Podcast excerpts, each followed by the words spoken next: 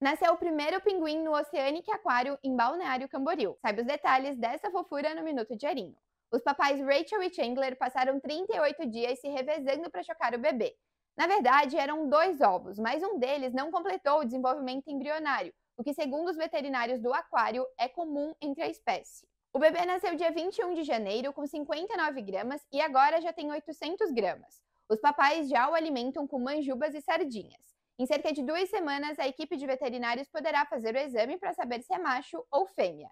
Chandler e Rachel, nomes escolhidos em homenagem aos personagens da série de TV Friends, foram o primeiro casal formado pelas aves que vivem no aquário desde 2019 e também os primeiros papais pinguins do recinto. É a primeira vez também que uma reprodução de pinguins sob cuidados humanos em zoológico ou aquário é registrada em Santa Catarina.